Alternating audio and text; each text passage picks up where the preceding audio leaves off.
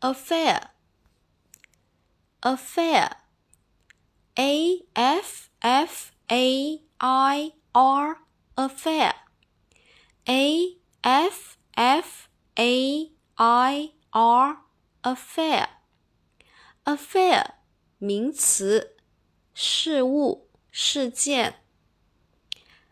a f f a i r affair Affair 名词，事物、事件。